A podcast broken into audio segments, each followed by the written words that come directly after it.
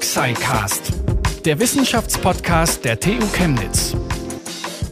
Technikaffinität, Maschinen, die die Hilfsbedürftigkeit von Menschen erkennen und Fitness-Tracker, die ähm, alles andere als fit machen, kann man sagen. Darüber sprechen wir heute im Tuxicast. Mein Name ist Isabel Wob und ich äh, befinde mich nicht im Büro von Christiane Attich, sondern wir sind in einer Art Besprechungsraum, sage ich mal. Aber Christiane Attich ist äh, aus der Professur für Allgemeine Psychologie 1 und Arbeitspsychologie. Und ich sage erstmal Hallo, Frau Attich. Hallo, guten Tag. Sie haben uns ja ähm, selbst sehr bescheiden beschrieben, sage ich mal, als wir in Kontakt waren, dass Sie noch ganz am Beginn Ihrer Karriere stehen. Wie ist es denn so als Forscherin am Beginn der Karriere? Ja, man wird erstmal ins kalte Wasser geworfen, so ein bisschen. Also man hat das Gefühl im Studium, ich habe ja auch als Hilfskraft schon gearbeitet, hat man eigentlich einen ganz guten Eindruck davon, wie das so läuft in der Forschung.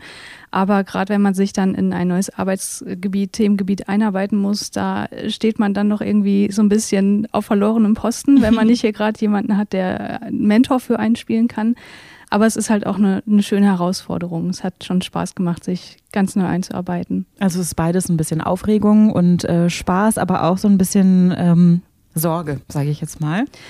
Ja, also äh, Sorge ist vielleicht ein bisschen zu stark ausgedrückt, aber äh, gerade jetzt so in den letzten Monaten oder ja in der letzten Zeit wurde man dann häufiger mal angefragt für Interviews oder so. Und ich habe halt immer noch das Gefühl, ich stehe irgendwie ganz am Anfang und ich bin kein Experte für irgendwas. Und äh, ja, wenn man sich da so mit anderen Leuten vergleicht, die halt schon wie unser Professor jahrzehntelang in der Forschung ist, dann fühlt man sich schon irgendwie ein bisschen klein, aber ja, man wächst ja auch mit seinen Aufgaben. Wir haben schon mit einigen Wissenschaftlern hier an der TU Chemnitz gesprochen und ähm, bisher sind die meisten nicht direkt nach dem Abitur an die Universität, sondern haben zunächst eine Ausbildung oder irgendwas anderes gemacht und Sie bilden da keine Ausnahme. Wie war denn das äh, bei Ihnen eigentlich? Also bei mir war das ja auch so, dass ich nicht direkt nach dem Abi in die Wissenschaft gegangen bin.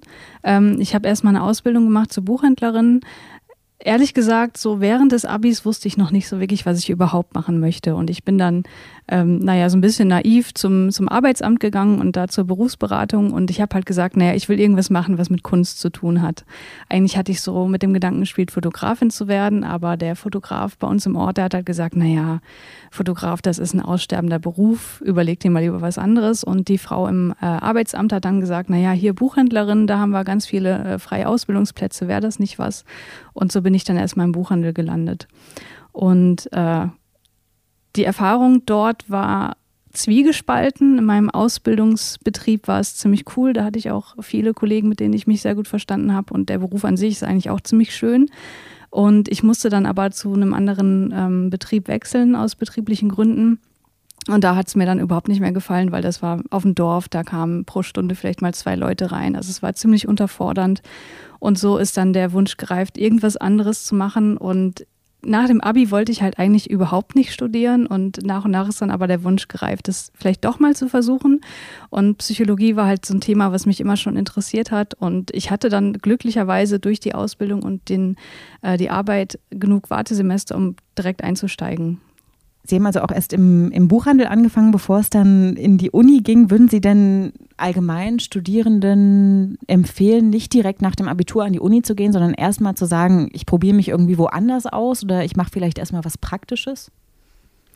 Ähm, ich weiß nicht, ob ich das direkt empfehlen würde. Wenn jemand weiß, er möchte unbedingt studieren, dann soll er das auch auf jeden Fall tun. Ähm, von meiner Warte aus kann ich aber sagen, dass das schon eine gewinnbringende Erfahrung ist, weil das auch irgendwie so ein bisschen bescheiden macht, einfach nicht direkt in diesen akademischen Betrieb reingeworfen zu werden, sondern erstmal sozusagen ne, mit Menschen zu arbeiten. Das fand ich schon äh, auf jeden Fall ziemlich cool. Ähm, ja, also ich kann es nicht unbedingt empfehlen, aber warum nicht, wenn man da noch nicht so sicher ist. Also ich kann halt von mir aus sagen, ich war zu Abiturzeiten überhaupt nicht sicher, was ich werden möchte und wenn man sich da Zeit nehmen möchte, das rauszufinden, dann soll man das auf jeden Fall machen. Ich glaube das auch. Also ich denke irgendwie auch, man braucht so ein bisschen die Zeit. Wenn man vorher auch nie äh, gemerkt hat, wie es ist, irgendwie wirklich praktisch zu arbeiten, ähm, dann hat man da ja auch gar keinen Bezug zu. Irgendwie so war das auch immer meiner Meinung nach. Aber ähm, Sie ähm, arbeiten natürlich hier an der Uni, aber nicht nur das, Sie machen auch einen Podcast privat, haben Sie uns eben genau. schon kurz erzählt. Äh, was machen Sie denn da? Ja, also der Podcast heißt Brainflix, der Podcast über Psychologie im Film. Und den produziere ich zusammen mit meinem Mann. Der ist kein Psychologe, der ist einfach Filmliebhaber.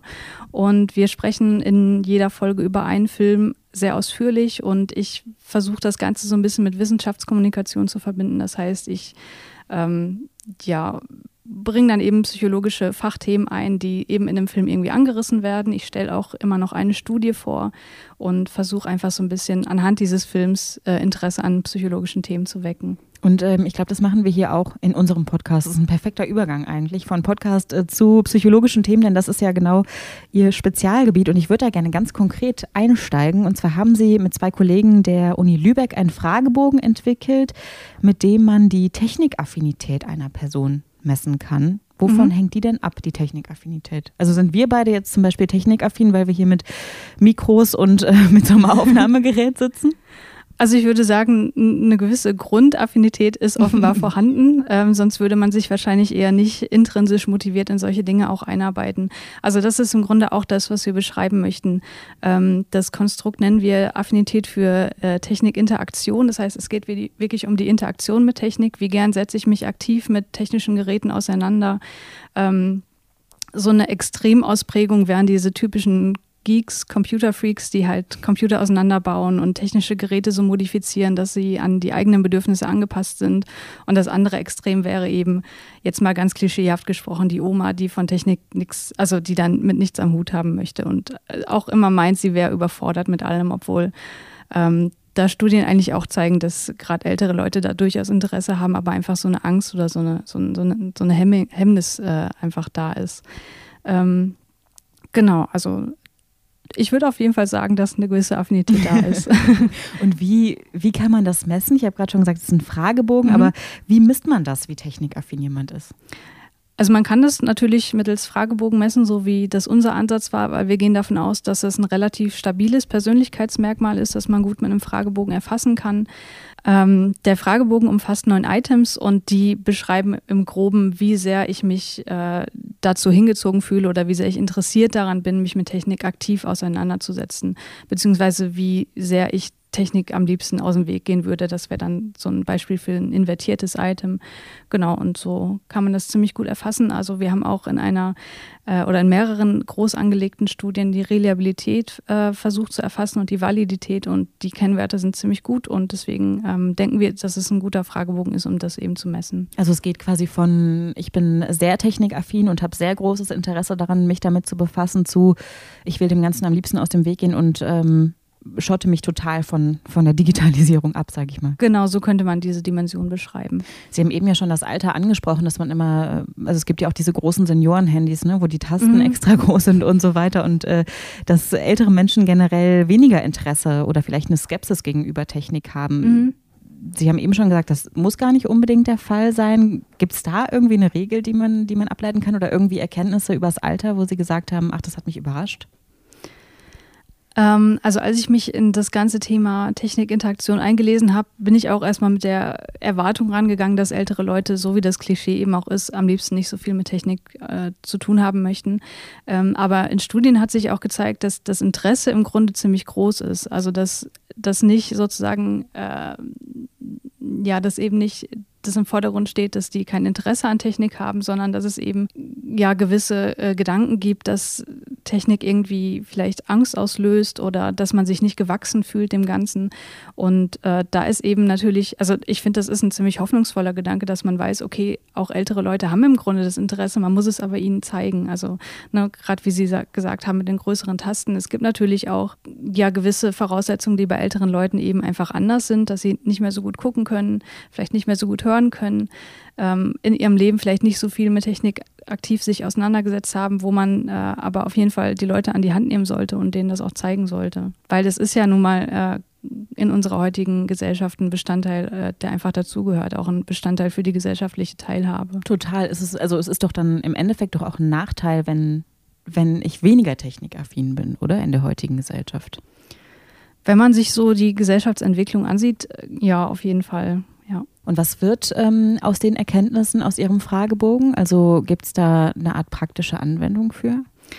Ähm, ja, auf jeden Fall. Also was wir uns vorgestellt haben, ist, dass dieser Fragebogen beispielsweise im Rahmen von Usability-Tests auch angewendet werden soll. Usability heißt es, äh, ich, ich schaue mir an, wie gebrauchstauglich ein technisches Gerät ist Und äh, da haben wir bei ersten Studienergebnissen auch gefunden, dass je technikaffiner jemand ist, desto besser diese Geräte auch bewertet. Und da wäre dann eben die praktische Implikation, dass wenn ich so einen Test durchführe für ein Gerät, was jetzt ähm, für alle möglichen Menschen ähm, gut anwendbar sein soll, dass man eben auch die Affinität der Leute erfasst, die das Gerät testen, weil sonst würde es eventuell zu Verzerrungen kommen, wenn ich jetzt nur sehr technikaffine Leute in der Stichprobe habe und dann eben die Leute nicht äh, abgedeckt werden, die eben weniger technikaffin sind, die aber auch mit dem Gerät umgehen sollen. Ich finde besonders bei so technischen Neuerungen, die viel mit künstlicher Intelligenz zu tun haben oder irgendwie mit Interaktion, ist die Skepsis besonders groß. Das merke ich auch bei mir selbst, wenn ähm, im Büro haben wir so ein Amazon Alexa-Gerät stehen. Ich finde das total gruselig, dass es da steht. Aber ähm, ich würde sagen, das ist ja ungefähr das Thema oder so ein bisschen das Thema Ihrer aktuellen Forschungsarbeit, oder? Also sozial agierende kognitive Systeme zur Feststellung von Hilfsbedürftigkeit, ähm, so lautet der Titel Ihres aktuellen Forschungsprojekts. Und mhm. das klingt eben genau diese Skepsis, die ich angesprochen habe, das klingt immer so ein bisschen nach ähm, Matrix oder, oder Terminator oder ja. sowas. Ähm, was haben Sie vor mit diesem Forschungsprojekt? Wo soll es da hingehen? Ähm, es ist wesentlich harmloser als das, was man sich wahrscheinlich vorstellt. Also die Idee dahinter ist, dass man eben so ein sozial agierendes kognitives System entwickelt, was eben beispielsweise in Fahrkartenautomaten verbaut werden könnte und was dann eben automatisch erkennt, dass der Nutzer, der gerade vor dem Automaten steht und eine Karte haben möchte, nicht mehr weiterkommt. Also vielleicht mit der Menüführung oder auch einfach, dass er schlecht sehen kann und einfach nicht weiß, wo er da draufdrücken muss und dann eben ähm, maßgeschneiderte Hilfe zur Verfügung zu stellen.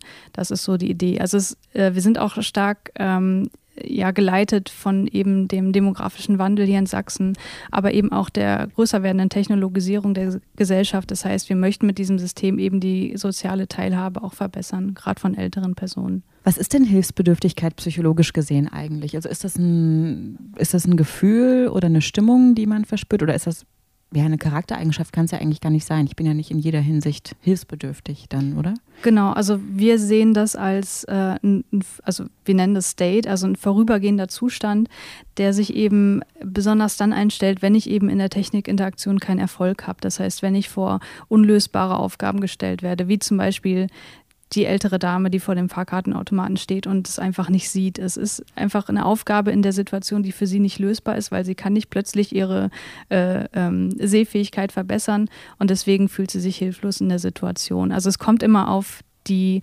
subjektive Ursachenzuschreibung auch an. Das heißt, ich fühle mich hilflos, wenn ich das Gefühl habe, das liegt hier irgendwie daran, dass ich oder dass meine Fähigkeiten nicht aus, ausreichend sind, um das hier zu lösen.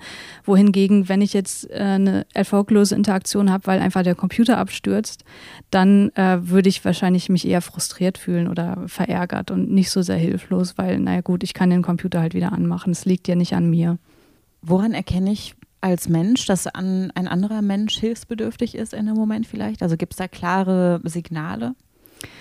Ähm, wenn man jetzt äh, ganz weit in die Vergangenheit geht und guckt, was Darwin dazu gesagt hat, er hat sich auch schon sehr intensiv mit Emotionserkennung äh, auseinandergesetzt. Also wie drücken Menschen Emotionen aus? Ist das kulturell gleich oder gibt es da kulturelle Unterschiede?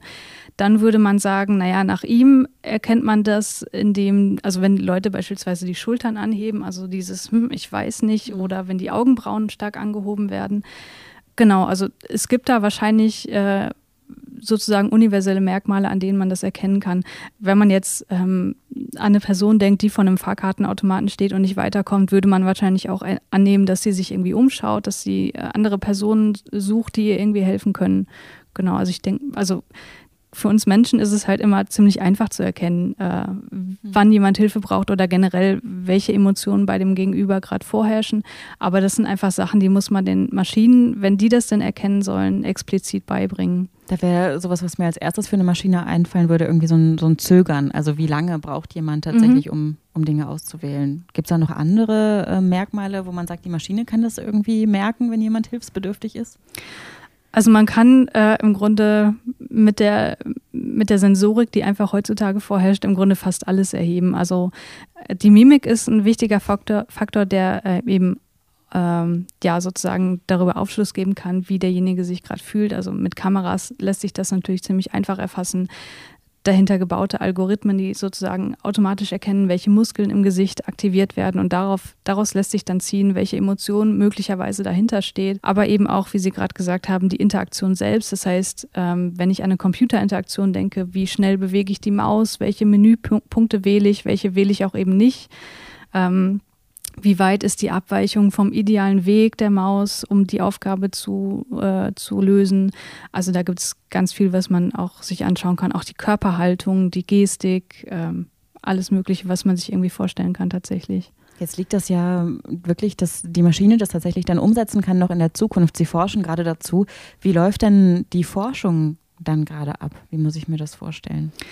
Ähm, also die Forschung ist sozusagen davon abgeleitet, was wir als Hilfsbedürftigkeit äh, definieren. Das heißt, wie ich vorhin gesagt habe, das tritt irgendwie auf bei unlösbaren Aufgaben. Das heißt, wir nehmen die, äh, die Probanden und setzen die vom Computer und geben denen unlösbare Aufgaben, beziehungsweise Aufgaben, die die eigenen Fähigkeiten überschreiten. Das heißt, wir geben denen beispielsweise Aufgaben in einem Statistikprogramm, was die auch hier lernen. Also wir arbeiten meist mit Studenten zusammen und geben denen einfach Aufgaben, wo wir wissen, okay, das haben die noch nicht gelernt und die werden sich jetzt hier ein bisschen die Zähne dran ausbeißen reißen. Und äh, dann erfassen wir die mit verschiedenen Kameras, die die Mimik erfassen, die aber auch die ganze Körperhaltung erfassen. Ähm, wir nehmen auf, was sie äh, in das System eingeben, also Mausinteraktionen beispielsweise, ähm, aber auch das, was sie sagen.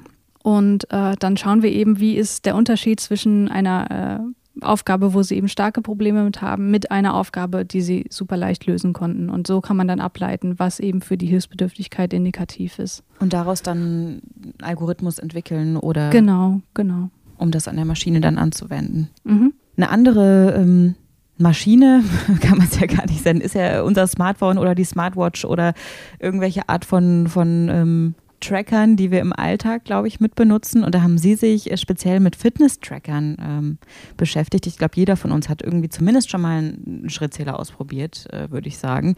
Ähm, oder eine Fitness-App, weiß ich nicht, Runtastic oder sowas, mhm. macht man ja schon ab und zu. Nutzen Sie das privat auch? Ich habe das genutzt. Ich mache das mittlerweile nicht mehr. Warum? ähm, ja, warum nutze ich das nicht mehr? Das ist im Grunde genau die Frage, mit der ich mich auch in der Studie äh, auseinandergesetzt habe, die auch äh, veröffentlicht wurde. Ähm, ich habe zunehmend gemerkt, dass mich der Tracker total unter Druck gesetzt hat. Also, dass ich gemerkt habe, okay, ich gehe jetzt nochmal um den Block, einfach nur um die 10.000 Schritte voll zu kriegen, aber nicht, weil ich jetzt irgendwie Lust darauf habe. Ähm, oder eben auch, dass ich in Situationen ähm, sozusagen im Zwiespalt war, mache ich jetzt wirklich die Aktivität oder mache ich es nicht, weil ich habe den Tracker gerade nicht um. Warum sollte ich es machen, wenn ich nicht das Feedback bekomme? Und da muss man sich dann rational fragen, ähm, was machst du hier eigentlich, wozu machst du es? Eigentlich machst du es doch für dich selber, für deine eigene Gesundheit, aber irgendwie ähm, scheint da ein gewisser Mechanismus äh, zustande gekommen zu sein, wo ich davon ausgegangen bin, nee, also irgendwie habe ich das Gefühl, ich mache das hier nur noch für den Tracker und das tut mir nicht gut und deswegen habe ich dann auch damit aufgehört. Ähm, es gab dann aber auch noch andere Gründe, dass ich gemerkt habe, dass das Ding einfach nicht gut misst. Also das ist auch ein äh, wichtiger Faktor, aber äh, so diese ähm, kann man sagen, diese Korruption der eigenen Motivation, das war das, was mich fasziniert hat. Also was ich bei mir einfach gemerkt habe, wo ich gedacht habe, okay, da könnte man eigentlich mal eine Studie drüber machen. Das ist ein total schönes Bild zu sagen, die Korruption der eigenen Motivation, weil es klingt ja danach, als wäre man motiviert, das irgendwie zu machen, aber mhm. nicht, weil man sich selbst glücklich machen will, sondern weil man eben äh, diesen Fitness-Tracker glücklich machen will genau, oder so. Genau. Ähm, und das ist ja dann auch irgendwie nicht mehr das, das worum es geht. Wie sah denn dann diese Untersuchung konkret aus, die Sie denn unternommen haben? Also wir haben uns überlegt, ähm, wir möchten gucken, ob es diesen Effekt überhaupt sozusagen im, im freien Feld gibt. Deswegen äh, ist relativ schnell klar geworden, wir müssen eine Online-Studie machen, um eben möglichst viele äh, Nutzer auch ansprechen zu können. Ähm, wir haben dann zum einen einen Fragebogen entwickelt, in dem den Leuten verschiedene Szenarien dargeboten wurden. Beispielsweise, stell dir vor, du, äh, also es wurden nur Tracker, also aktive Tracker-Nutzer an, angesprochen. Und äh, da war dann ein Szenario beispielsweise, stell dir vor, du kommst morgens zur Arbeit und du merkst irgendwie, du hast deinen Tracker zu Hause vergessen, du musst jetzt aber erst in den vierten Stock, um da irgendwas zu erledigen. Wie wahrscheinlich ist es, dass du jetzt die Treppe nimmst oder wie wahrscheinlich ist es, dass du jetzt den Aufzug nimmst? Und so haben wir dann eben vier verschiedene Szenarien abgefragt und dann geguckt, wie stark ist die Zustimmung zu der in Anführungsstrichen fauleren Option. Und äh, darüber hinaus haben wir noch einen weiteren Fragebogen entwickelt, der sozusagen äh, diesen Effekt auch noch auf anderen Dimensionen misst. Also das mit den Szenarien ist ja eine sehr verhaltensnahe äh, Erfassung. Wir haben aber auch noch geschaut, ähm, ja, wirkt sich das irgendwie noch auf die äh, Emotionen aus, auf die Gedanken, die die Leute haben. Also beispielsweise eine Frage wäre, denkst du in deinem Alltag übermäßig oft daran, ob der Tracker jetzt gerade richtig misst oder äh, ja, auch so, so Statements wie, ich fühle mich nur stolz, wenn ich mein Ziel abends wirklich erreicht habe und das auf dem Tracker sehe. Also ähm, da war die Idee eben dahinter, dass sich diese Art von Abhängigkeit, die sich da einstellt, eben auf verschiedenen Leveln zeigt. Und so haben wir das versucht, mit dem Fragebogen zu erheben. Zu dem ersten Fragebogen, wie, ähm, wie ehrlich antworten denn da Menschen, dass sie sagen, äh, nö, ich würde auf jeden Fall die Treppe nehmen, weil das mache ich einfach so. Ja, das kann man äh, nicht wirklich pauschal beantworten, aber das ist uns auf jeden Fall bewusst. Ähm, das gilt aber für alle Fragebögen in der Psychologie, dass man da eine gewisse soziale Erwünschtheit einfach ähm, erwarten muss, dass die Leute eben so antworten, äh, dass sie sich selbst gut darstellen, vor anderen, aber auch vor sich selbst. Ähm, es ist aber natürlich äh, eine komplett anonyme Umfrage gewesen, deswegen ähm, gehen wir davon aus, dass sie tendenziell schon mal ähm, eher ehrlich antworten, aber uns ist auch bewusst, dass eventuell die, die Effekte, die wir dabei rausbekommen, wahrscheinlich noch ein bisschen unterschätzt sind, weil eben möglicherweise die Leute, die ähm, dieses, diese, diese Situation aus ihrem Alltag kennen, das aber doch nicht so gerne zugeben möchten. Und vielleicht auch gar nicht so merken, oder? Also, dass es da dann diesen Mechanismus gibt. Das kann natürlich auch sein, dass es noch gar nicht bewusst ist, ja. Also sind mit, ähm, zumindest eine der Annahmen, mit denen Sie in die Untersuchung gegangen sind, wäre jetzt, dass es eben diese Korruption von Motivation gibt? Ähm, das war sozusagen die Idee. Also ich kannte es von mir selbst. Ich habe es auch in sozialen Netzwerken mal so ein bisschen diskutiert, wie das bei anderen Leuten so ist. Ähm, und da kam halt auch raus, dass viele Leute das kennen aus ihrem Alltag, aber ich bin jetzt nicht mit der äh, Annahme rangegangen, ich muss das jetzt nachweisen, weil das gibt's, ich bin überzeugt, wir müssen das jetzt finden, sondern die Idee war eben, äh, spielt das überhaupt eine Rolle oder kennen die Leute das überhaupt aus ihrem Alltag und wenn nicht, dann umso besser. Ne? Mhm. Und ähm, inwieweit hat sich das dann bestätigt, dass es das gibt und inwieweit nicht? Ähm, das kam tatsächlich auf die Art der Frage an. Also ähm, bei der sehr verhaltensnahen Fragen, bei den sehr verhaltensnahen Fragen, ähm, sprich bei den Szenarien, kam raus, dass ungefähr, ich glaube, äh, lassen Sie mich nicht lügen, ungefähr um die 20 Prozent äh, zugestimmt haben, dass sie das aus ihrem Alltag kennen oder dass sie sich eher, wenn sie vor einer solchen Situation stehen würden, sich eher für die faulere Option entscheiden würden. Wenn man jetzt sich die anderen Facetten noch anschaut, sprich die emotionalen, motivationalen Facetten, ähm, dann ist die Zustimmung weitaus höher. Also da ging das hoch bis zu 50 Prozent Zustimmung. Und daraus haben wir halt gefolgert, äh, dass dieser Effekt für einige Leute im Alltag eine Rolle spielt, aber definitiv nicht für alle. Das kann aber doch auch, also ich sage jetzt mal, wenn ich als Mensch, es kommt dann ja sicherlich auf meine Persönlichkeit an und auch so ein bisschen, ob ich dazu neige, vielleicht generell mich sehr viel mit dem Thema Essen und mit Sport und mit Abnehmen und Gesundheit zu beschäftigen. Aber es kann, so wie ich das verstehe, doch dann auch durchaus eine, eine Störung verstärken, oder? Wenn ich mich so sehr mit den, mit so Fitness-Trackern und ständig mit meinen Schritten beschäftige. Das kann sein, aber das haben wir nicht weiter untersucht, deswegen kann ich da auch nicht viel zu sagen. Aber es kommt auf jeden Fall auch auf die Persönlichkeit an und vor allem auch auf den Grund, warum ich so einen Tracker nutze. Also wir haben auch äh, in der Studie erfasst, warum die Leute einen Tracker nutzen. Man kann, also man kann das grob äh, unterscheiden zwischen, ich nutze den Tracker, weil ich interessiert bin an meinen Daten. Ich möchte einfach wissen, wie ist es so am Tag, wie viel Kalorien verbrenne ich, wenn ich jetzt, weiß nicht, meine 20 Minuten Fahrrad fahre. Oder nutze ich den Tracker mit dem Ziel, abzunehmen oder fitter zu werden. Also steht ein höheres Ziel sozusagen dahinter. Und da haben wir gefunden, dass die Leute, die extrinsisch motiviert sind, sprich, die das machen, um ein höheres Ziel zu erreichen, dass die sozusagen in Anführungsstrichen gefährdeter sind, diesen Effekt zu erleben. Das heißt, wenn ich wirklich den Tracker nutze, um einfach nur Feedback zu, kommen, zu bekommen über meine Aktivität, weil es mich interessiert, dann spielt das nicht so eine große Rolle. Und ähm, können Sie das auch irgendwie zahlenmäßig sagen? Wie viele Leute nutzen das eher auch, einfach, weil es sie interessiert und wie viele Leute machen das eben aus, extrin aus extrinsischer Motivation? Also wir haben das äh, in mehreren Studien auch untersucht, inwiefern die Leute unterschiedlich motiviert sind, den Tracker zu nutzen. Und da zeigte sich kein besonders starker Unterschied. Also es gibt sowohl viele Leute, die das nutzen, um abzunehmen, aber auch sehr viele, äh, die das intrinsisch motiviert nutzen. Das heißt, weil sie Interesse an den Daten haben. Aber das sind Sachen, die sich nicht ausschließen müssen. Das heißt, ich kann es auch aus beiden Gründen nutzen. Und funktioniert das auch ähm, für andere Gesundheits-Apps? Also das haben Sie jetzt wahrscheinlich auch gar nicht untersucht, aber können Sie sich vorstellen, dass das auch für, ich weiß nicht, ähm, da sind wir ja jetzt auch schon relativ weit bei Digitalisierung der Medizin und mhm. so weiter. Ne? Also ich trage da jedes Mal ein, was ich esse oder ich trage mhm. jedes Mal ein, wie ähm, mein Blutdruck war um eine bestimmte Zeit oder so. Mhm. Genau, also ich kann mir vorstellen, dass es auch, äh, also dass sich das auch auf andere Apps übertragen lässt, wobei ähm, beispielsweise bei Apps, wo ich eintrage, wie viel ich esse, ist ja dieser Hintergedanke, ich möchte abnehmen, wahrscheinlich sehr, sehr im Vordergrund. Also ich kenne zumindest nicht viele Leute, die solche Kalorienzähl-Apps nutzen, um einfach nur zu gucken, also aus reinem Interesse, was esse ich denn eigentlich so? Also da steht ja meistens schon der Grund dahinter, auch abzunehmen. Und da würde ich eben auch äh, noch einen stärkeren Abhängigkeitseffekt erwarten. Was können denn Hersteller tun, um, ähm, um vielleicht auch da entgegenzuwirken, um da eine positivere Motivation draus zu machen?